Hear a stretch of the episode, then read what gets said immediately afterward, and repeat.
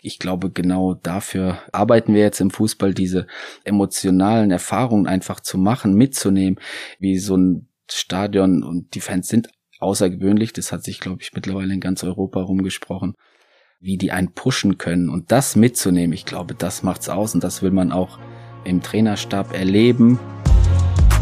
Eintracht vom Main, der Club-Podcast von Eintracht Frankfurt. Für alle, die mehr wissen wollen über unseren Verein, seine Geschichte und sein Umfeld.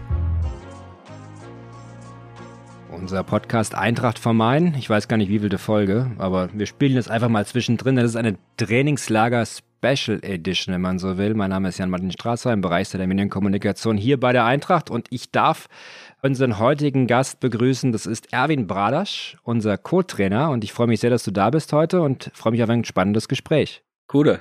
Gute ist ein sehr schöner Einstieg. Ihr da draußen abonniert unseren Podcast überall, wo es Podcasts gibt. Und damit war der Werbeblock auch schon wieder abgehandelt. Erwin, herzlich willkommen bei Eintracht Frankfurt. Ich mache das jetzt einmal auf dem Weg. Ähm, wie war denn die ersten Wochen für dich? Ja, sehr angenehm. Alle Mitarbeiter, also nicht nur vom Staff, auch äh, drumherum von der Geschäftsstelle, haben es uns sehr einfach gemacht. Ja, auch die Spieler war sehr angenehm und eigentlich sehr einfach für uns reinzukommen, wurden sehr herzlich aufgenommen.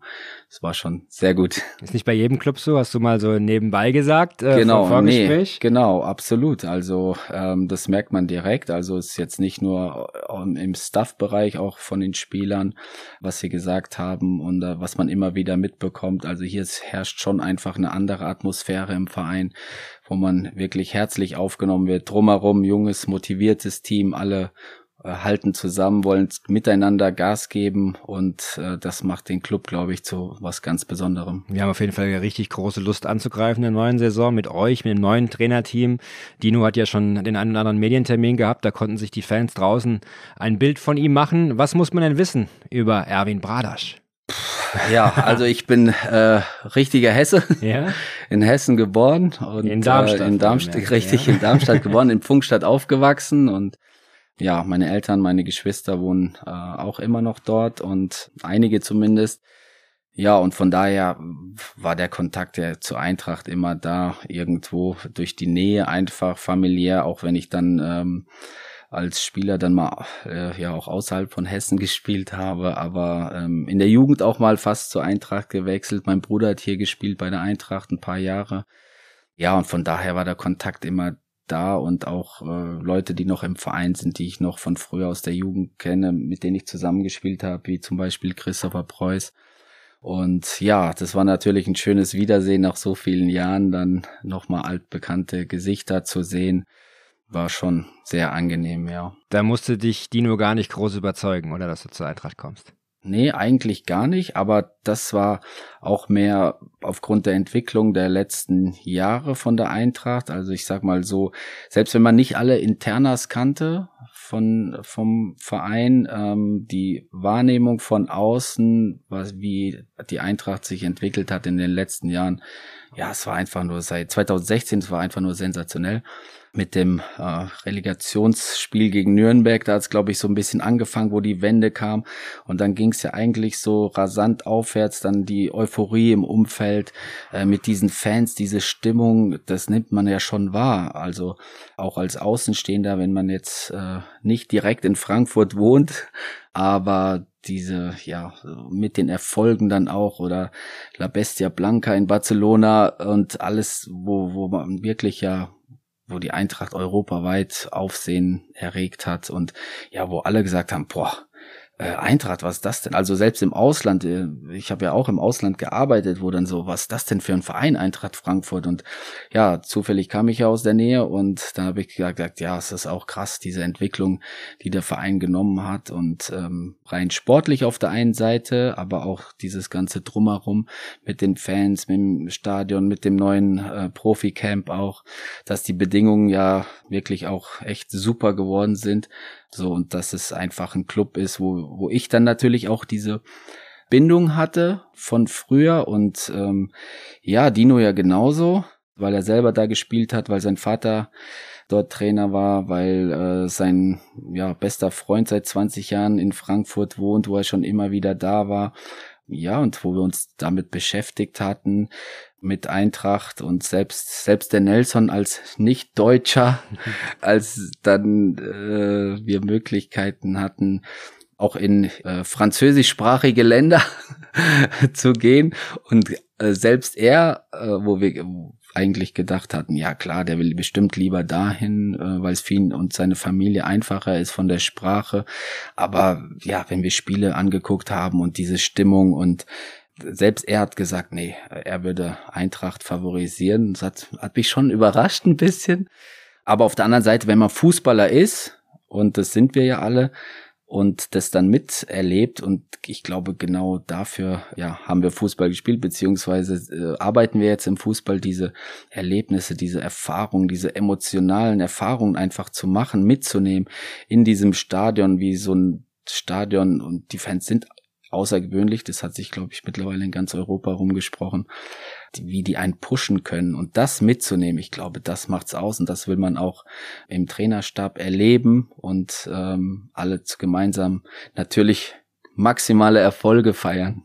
Man spürt's richtig, ihr habt richtig Lust drauf. Ja, auf jeden Fall. Also wir haben richtig Bock drauf. Wir haben uns dann diese Zeit wirklich intensiv äh, damit befasst und in jedem Detail, ähm, was wir bewegen können, uns damit wirklich intensiv auseinandergesetzt und tun alles dafür, arbeiten Tag und Nacht dafür, um hier für die Eintracht die größtmöglichen Erfolge zu feiern. Hoffentlich alle zusammen, gemeinsam. Wie sieht denn dein Fußball aus, wenn du ihn malen könntest? Also wenn du sagen könntest, das ist Erwin Bradasch Fußball. Wie stellst du dir idealen Fußball vor? Ja, natürlich würden wir mh, mm, schönen Fußball in erster Linie, also technisch fein, sauberen Fußball und äh, schön herausgespielte Tore. Aber ich weiß auch, ohne eine gesunde Aggressivität in der Defensive gewinnt man halt eben auch nichts. Also deswegen, die Mischung muss stimmen. Natürlich freuen wir uns immer oder ich mich auch in erster Linie über geile Kicker, sage ich mal.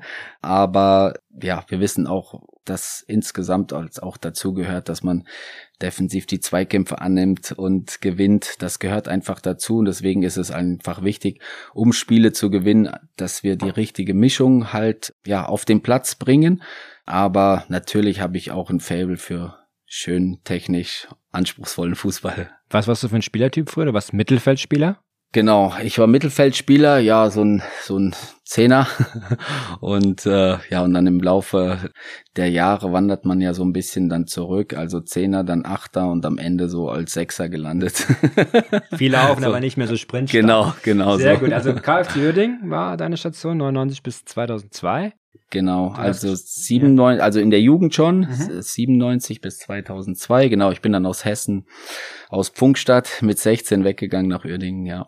Davor in der Jugend bei Darmstadt 98 gespielt, unter Nee, das stimmt nicht. Das ist eine Fehlinformation. Das ist eine Fehlinformation, ja. genau. Also hast nie für Darmstadt gespielt? Ich habe nie für Darmstadt gespielt. Ähm, ich wollte eigentlich schon dahin gehen, aber der Wechsel ist, hat nicht stattgefunden. Dann bin ich zurück zum FC Alsbach, mhm. da in Südhessen, zu meinem Jugendverein und dann wieder nach Uerdingen gegangen. Also das war damals so ein bisschen so eine kleine Wechselschose. das hatte dann auch so ein bisschen äh, formelle Gründe, dass man sagt, okay, man kann nicht zweimal wechseln und ähm, deswegen muss ich erst zurück zum Heimatverein wechseln und dann wie, also zum FC Alsbach, um dann nach Uerdingen zu wechseln. Also ich habe kein Spiel gemacht für Darmstadt 98 und äh, ich sollte dahin gehen, aber der Wechsel ist nicht zustande gekommen. Deswegen ist das eine Fehlinformation. Ich habe nie für Darmstadt 98 gespielt. Steht noch überall drin, da müssen ja, wir müssen, müssen, genau. Ja, dann müssen wir ran, weil sonst hätte ich nicht gefragt, welche Bedeutung hatte das erste Also gar keine, nee, weil du gar für keine. Darmstadt gespielt hast. Genau. KFC Uerdingen war damals, glaube meines Erachtens noch ein Zweitliges, 97, genau. als du in die Jugend gekommen bist. Ich weiß, wir haben 98 damals gegen die gespielt, 1 zu 1 zu Hause. Das war nämlich die Zeit, als wir gemeinsam um den Aufstieg gespielt haben. Da war das noch ein großer Verein im Westen in Krefeld.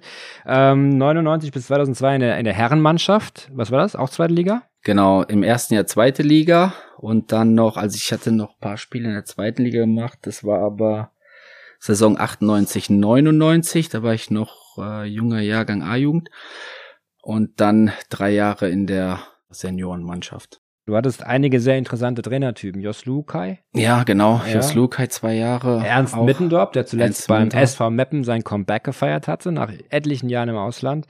Und äh, Thomas Epp, SV Erzhausen, ehemaliger Eintrachtstürmer. Was hast du von denen mitgenommen? Ich glaube, Mario Basler war auch noch dabei. Ja, Mario Basler hatte ich Dann auch noch in vielleicht Trier. eine, eine einzelne kleine, vielleicht müssen wir einen einzelnen Podcast drüber. Nein, aber im Ernst, wer, was, was war so die, die, oder was hast du damals schon so mitbekommen von Also ich Trainern? glaube grundsätzlich erstmal kann man von jedem was lernen und von jedem was mitnehmen. Also wenn die eigene Einstellung dann auch so ist, dass, dass man reingeht und sagt, okay, was kann ich lernen, was kann man mitnehmen, dann kann man von jedem was mitnehmen. So und dann in Uerdingen war es halt so, das war ja schon so auch nah an Holland, äh, einige holländische Trainer und ich weiß auch in der Jugend, äh, auch noch hier in Hessen, bei der Hessenauswahl mit Preusi zum Beispiel. Äh, da hatten wir auch, also ich glaube bei jedem, damals war Ajax-Schule Nonplusultra, also wie die trainiert haben und zu diesem Zeitpunkt äh, waren die einfach top. Und ähm, dieser technische Fußball und war natürlich ähm, ja da auch sehr sehr hoch angesehen und auch sehr erfolgreich.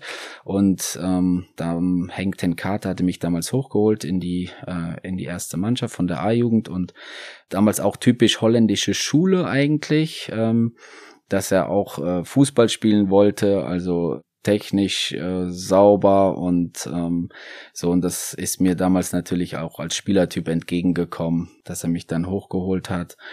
Ähm, ja, da konnte ich natürlich auch erste Mal reinschnuppern in Männerbereich und in Profifußball mit vielen erfahrenen Spielern, wo man natürlich auch sehr, sehr viel mitnehmen konnte. Und nicht nur von Trainer, auch von den erfahrenen Spielern, wie es läuft, dann da oben. Und auch Ernst Middendorp, äh, da war ja vorher schon mit Bielefeld den Durchmarsch gemacht, auch ein erfolgreicher Trainer oder hatte auch eine sehr erfolgreiche Zeit. Und also jeder Trainer hat natürlich so seine eigene Art, sage ich mal, nicht nur Fußball zu spielen, aber auch menschlich im Umgang mit, mit dem Team, mit den einzelnen Spielern. Die damalige Zeit muss man auch sagen, das war ja schon fast 25 Jahre her.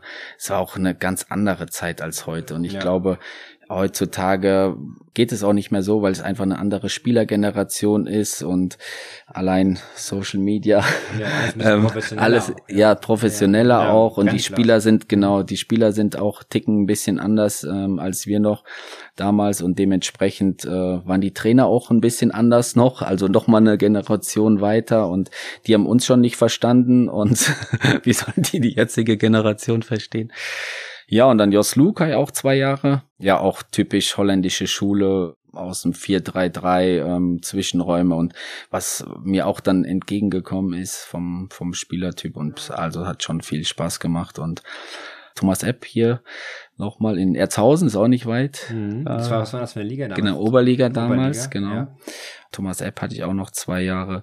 Ja, also war früher Stürmer, das hat man schon gemerkt, er wollte immer Tore, Tore schießen. Also offensiv, Fußball so Schwerpunkt äh, auf die Offensive gelegt. Aber, Ja. aber interessant, Ja. wir kommen gleich zu Mario Basler noch. Ja. Das interessiert mich nämlich wirklich. äh, neben den wirklich sehr fachlich, fachkundigen Trainern, wie er äh, vielleicht auch mit seiner Persönlichkeit gewirkt hat. Aber davor würde ich gerne ein kurzes Break machen mit den Eagles 11. Ich lege einfach los. Welche drei Dinge machen für dich Frankfurt aus?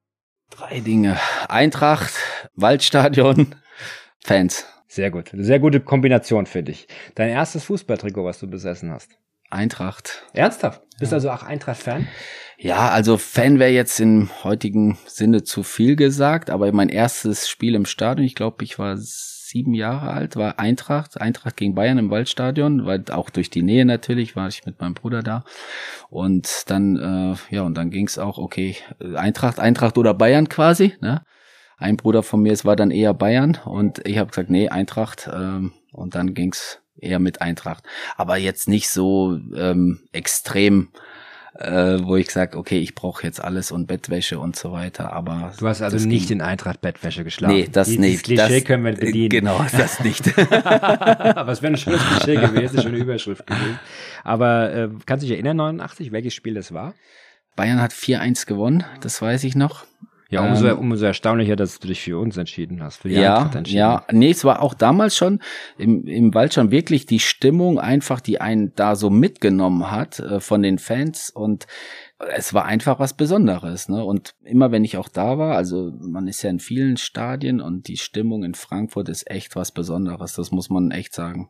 Ich muss natürlich dazu sagen, für mich als Kind war das genauso in Ende der 80er, Anfang der 90er, äh, ist aber nicht vergleichbar mit dem, was wir heute haben. Ne? Ich glaube, das, ja. äh, was wir heute haben, ist was ganz, ganz Besonderes und was ja. ganz Spezielles. Wenn du was isst, was darf auf dem Tisch nicht fehlen? Was ist dein Lieblingsgericht? Nudeln. Ja, also ja. ganz klassisch Kohlenhydrate. Genau. Ja. ja. Welche Sportart magst du nach Fußball am meisten? Tennis. Spielst du? Ja. Erfolgreich? Immer. Ja, also hobbymäßig, nicht im Verein. Also ich spiele sehr gerne und auf einem ganz ordentlichen Level, sage ich mal. Das ist gut. Dann hast du vieles gemein mit äh, unseren Vorgängern. Ich glaube, Olli Glasen hat auch Tennis gespielt. Er hat gegen äh, Alex Meyer öfter gespielt. Und die packendsten Spiele, da wo jetzt unser Proficamp steht. Und wenn du siehst, äh, wo quasi der Fitnessraum unten ist, diese coole. Ja. Das war früher das Center Court. Da hat Steffi Graf und Boris Becker in den 90ern gespielt. Das war ja früher alles eine Tennisanlage, du erinnerst dich. Mhm. Und da haben sich Nico und Robert Kovac seinerzeit heiße Battles geliefert. Die gingen über drei Stunden. Also das äh, hat jetzt hier Tradition, dass Trainer und Co-Trainer bei Eintracht Frankfurt eine Faszination ja, für Tennis haben. Ja. ja. wir haben auch einige Male mit dem Dino zusammengespielt. Da gibt's auch ein paar heiße Matches. Ja, müssen wir vielleicht und mit Eintracht TV begleiten. ja, also äh, wir oder aber ich muss auch dazu sagen, meistens haben wir im Doppel gespielt, also Dino, Dino und ich zusammen gegen dann zwei andere. Also ganz entspannt. Ja, genau. Altherren-Tennis. Ja. Dein Vorbild in der Jugend, vielleicht aber auch jetzt, ich weiß nicht. Ja, ich glaube, ich hab, kann von vielen was ähm, mitnehmen, lernen, aber so Vorbild heißt für mich so, oh, ich will das genauso machen, das, das habe ich eigentlich nicht. Aber wenn du dich jetzt heute mal in der gegenwärtigen Trainerwelt umschaust, du warst auch Cheftrainer, muss man sagen, Co-Trainer und Cheftrainer in deiner Karriere, gibt es einen Trainer, der dich besonders beeindruckt oder wo du sagst, da kann man sich schon viel abschauen? Ja, absolut. Also klar, Jürgen Klopp, äh, wie der das auch gerade über diese lange Zeit bei einem Verein dann gehandelt hat und ähm, ja von Menschenführung äh, bei ihm in dieser Hinsicht oder beim Pep auch das taktische, also die taktischen Ideen, die er hat. Also da kann man sich schon, glaube ich, viel abschneiden oder auch äh, Jupp Heinkes in seiner letzten Zeit, wie er das mit den vielen Superstars die, das, was bestimmt nicht einfach ist, wie er das gehandelt hat und dann äh, ja Riesenerfolge gefeiert hat.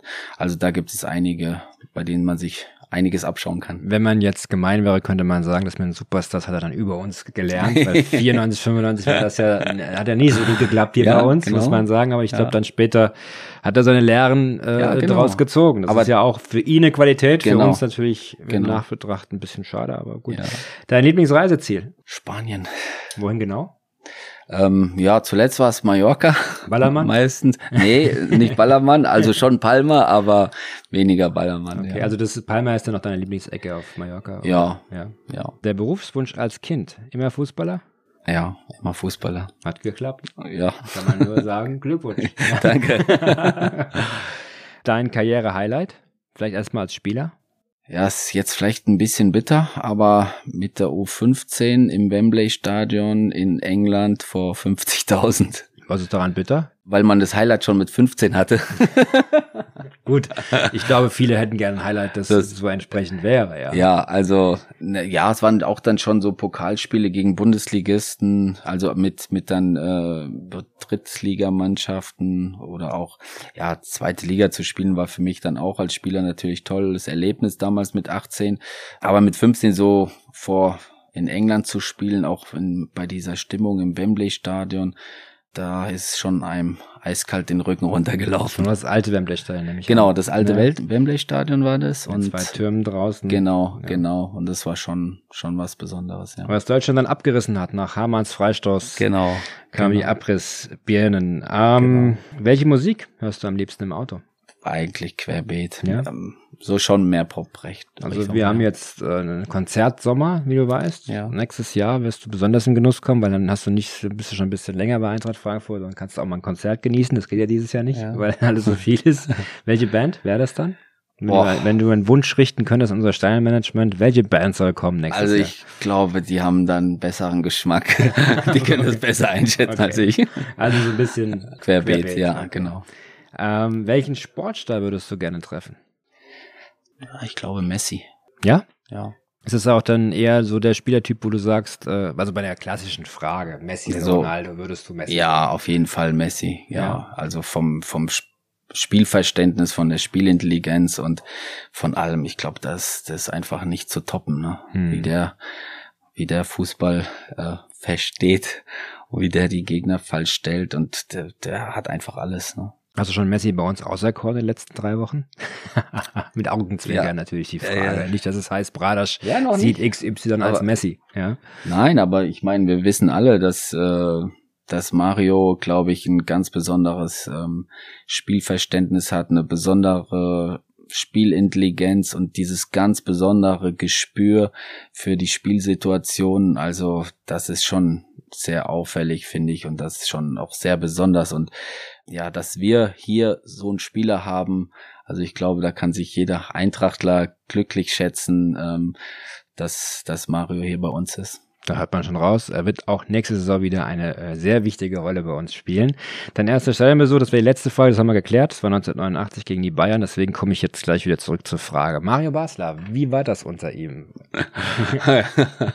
ja, also ich glaube, man sieht ja jetzt, dass Mario jetzt nicht im Trainergeschäft geblieben ist. Äh, ich glaube, es war vielleicht auch noch diese Zeit äh, am Anfang, wo er sich vielleicht noch ausprobiert hat oder getestet hat, ob das äh, was für ihn ist, so als ehemaliger Fußballer und wo er dann vielleicht auch gemerkt hat, so okay, jetzt ist vielleicht nicht so seine Priorität. Ähm, aber ja, menschlich gesehen äh, war es echt lustig, muss ich sagen.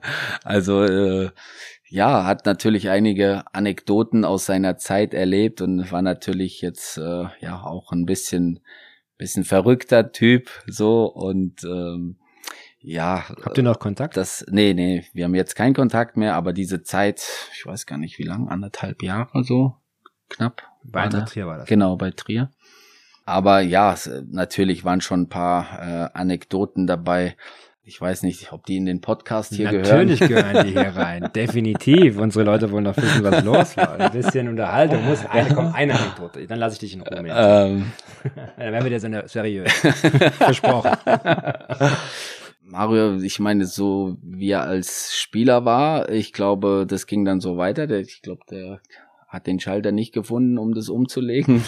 Und äh, da hatte, gab es auch schon Trainingseinheiten, wo Mario nicht da war und wo er noch äh, seinen Schlaf nachholen musste. Und äh, ja, dann Wichtig, auch, guter Schlaf ist auch wichtig. Genau, ist auch wichtig Ja. und auch äh, in dem Alter dann. Und ja, und dann gab es auch die ein paar Einheiten, wo Mario halt eben nicht da war und äh, zu spät gekommen ist oder ja, oder manchmal auch beim Training vorher da war, aber dann nicht auf den Platz es nicht auf den Platz geschafft hat.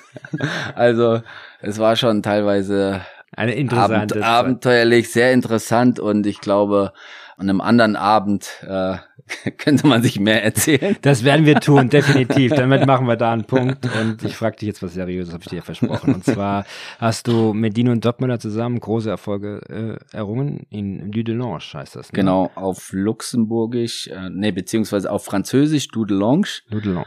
ähm, auf Luxemburgisch Dideleng und auf Deutsch Düdelingen. Okay, Also, dann bleiben wir bei Düdeling, das macht es für mich am einfachsten. Äh, damals schon äh, ging das äh, sehr, sehr durch die Medien, euer Erfolgszug durch Europa.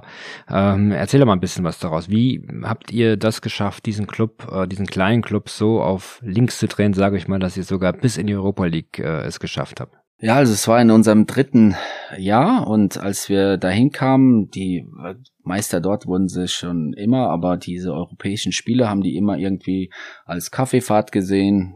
Wir sind Luxemburger und wir äh, nehmen das mit, diese Auswärtsfahrten, schöne Stadt. Wir scheiden in der ersten Runde eh aus und ja, und wir haben dann gesagt, hey, wir wollen da unbedingt weiterkommen und ähm, lass uns das mal so angehen. Wir mussten den die Vereinsverantwortlichen erstmal überzeugen, dass äh, sie das auch ernst nehmen, diese Auswärtsspiele, dass wenn wir schon hinfahren, dann lass uns auch mal versuchen, auch das Spiel zu gewinnen und nicht nur das Stadion und die Stadt anzuschauen. Und das äh, war dann schon viel Überzeugungsarbeit notwendig, ähm, weil die gesagt haben, okay, wir haben eh keine Chance, wir sind die kleinen Luxemburger und nee, brauchen wir nicht. Und dann im dritten Jahr, wo wir wirklich auch, ähm, wo die Spieler dann auch unseren Fußball wirklich ganz stark verinnerlicht hatten, auch wenn wir jedes Jahr ein paar Neuzugänge hatten und ein paar Abgänge, aber im dritten Jahr haben wir dann echt auch es geschafft, äh, dann in die Gruppenphase zu kommen und äh, durch äh, auch echt guten Fußball von hinten raus zu spielen und nicht ähm, jetzt, was man vielleicht erwartet, oh, das sind Luxemburger, die können kein Fußball spielen, die kloppen einfach nur die Bälle nach vorne und hoffen, dass es irgendwie äh, reicht. Und sowas überhaupt nicht. Und selbst in der Gruppenphase haben wir auch versucht, Fußball zu spielen von hinten raus. Und wenn man bedenkt, dass äh, manche Spieler noch arbeiten gegangen sind, dann war das wirklich also sensationeller Erfolg und vor allem die Art und Weise. Und ich glaube, das ist so das, finde ich, das Interessanteste. dass sowas kann, ja, kann mal passieren, aber die Art und Weise war, glaube ich, schon so was Besonderes. Mhm. Also das hat ja auch in ganz Europa für Furore gesorgt, ne? vor allem ja. mit solchen äh, Möglichkeiten. Du hast dann deine Trainerkarriere fortgesetzt mit Dino, warst in äh, Virton in Belgien genau. mit dabei, bist dann mit nach äh, zum zum CS Gräfenmacher, aber das hast du alleine gemacht, ne? Das genau, war dein, genau. dein, deine Cheftrainerstation. Ja, genau, ja. Was hast du da gelernt und mitgenommen? Was war das für eine Station? Ja, also es war in Luxemburg äh, auch, also in der Nähe von meinem Wohnort ja. dort und es, es hat auch, äh, wir waren ja auch. Zwei Jahre warst du damals. Zweieinhalb, da war Corona-Zeit mhm, okay. und da hatten, war der Spielbetrieb auch dann teilweise eingestellt worden. Ja, also es war eigentlich auch nach der Station in Belgien. Für uns war klar, dass also es, es hat gepasst, einfach es hat harmoniert und ähm, ich glaube, es gibt's auch nicht so oft oder nicht immer, dass es wirklich so passt. Und dann war für uns klar, dass wir auch weitergehen wollen und wären dann auch fast weitergegangen. Dann ist äh, kam das plötzlich mit Leipzig, äh, sage ich mal und wo es dann für Dino gepasst hat. Und dann haben wir gesagt, okay, ist ja kein Problem, ähm, passt. Und dann ähm, war es so, dass wir natürlich ganze Zeit in Kontakt waren. Und dann habe ich gesagt, okay, ich mache das jetzt hier weiter, aber wir waren ganze Zeit so im Austausch, dass wir sagen, klar, wir wollen dann wieder äh, zusammenarbeiten auch. Und wenn sich die Möglichkeit ergibt und die hat sich halt jetzt ergeben. Und für mich war es so eine Station, wo ich natürlich weiter auch da, wo man lernen konnte, dann auch als Cheftrainer ähm, Luxemburg zweite Liga war das und es war äh, es war okay, das möchte ich auch gar nicht missen. Natürlich ähm, mit den Bedingungen, die man dann als ja also halb Amateurverein äh, so dort hatte, aber es, es war absolut in Ordnung und das äh, möchte ich nicht missen und für diese Zeit war es für mich absolut passend und ja und dann hat sich's ja jetzt so wieder dann ergeben. Ich finde es jetzt alles sehr spannend. Nur eine kurze Frage dazwischen. Was muss man eigentlich als Trainer bezahlen, wenn man zu spät zum Essen kommt? Wie ist der Strafenkatalog? 19 der, Uhr der, ist es? Der ist noch nicht fertig. Von also können wir einfach ich, heute könnten wir noch Glück haben.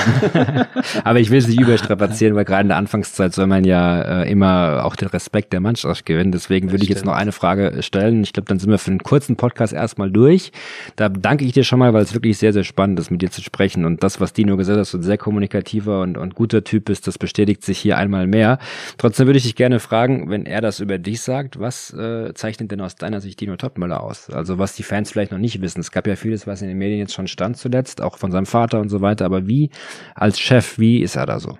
Also ich glaube, total menschlich, sehr darauf bedacht, ähm, alle mitzunehmen, alle mit ins Boot zu nehmen da liegt da schon einen großen Schwerpunkt drauf. Also nicht nur jetzt wir in seinem Staff als engste Mitarbeiter, dass wir auch niemals das irgendwie das Gefühl haben, was ja auch schon mal vorkommen könnte, dass man von vom Chef, sage ich mal, von oben herab behandelt würde, aber das Gefühl hat man niemals. Es ist immer ein Arbeiten ähm, auf Augenhöhe. Klar, er ist in der Cheftrainerposition und hat ähm, ähm, auch dann auch andere Aufgaben irgendwo, dass man sich da aufteilen muss. Aber es ist immer auf Augenhöhe und sehr menschlich und ähm, mit viel Respekt und ähm, Ehrlichkeit und und da sind wir uns ähnlich. Und ich glaube, das ist auch der Grund, dass es zwischen uns ähm, so gut harmoniert. Und klar sind wir dann auch ein ähnliches Alter und ähm, spielt noch natürlich auch eine Rolle. Und wo ja, für uns einfach, dass das menschlich die Chemie stimmt und dass wir fußballerisch äh, die gleiche Philosophie haben. Und ich glaube, das war ausschlaggebend, dass es so ähm, harmoniert letztendlich. Sehr schön. Dann hoffen wir, dass das alles auch harmoniert hier in Frankfurt. Davon gehen Das wir auch aus, wir auch, dass wir ja. auch sehr erfolgreich sein werden. Ich glaube, die Voraussetzungen dafür sind auf jeden Fall da. Jetzt gehen wir mal gucken, ob wir wieder zurückfinden. Das ist ein Riesenlabyrinth hier in dem Hotel. So, so guckt draußen ist Kevin Drapp im Interview mit dem Ja. Kicker. Versuchen wir uns mal vorbeizuschleichen. Vielen, vielen Dank für Genau. das Gespräch und äh, alles gerne. weitere oder beziehungsweise alles Gute im weiteren Trainingslager. Dankeschön. Vielen Dank, gerne. Ciao.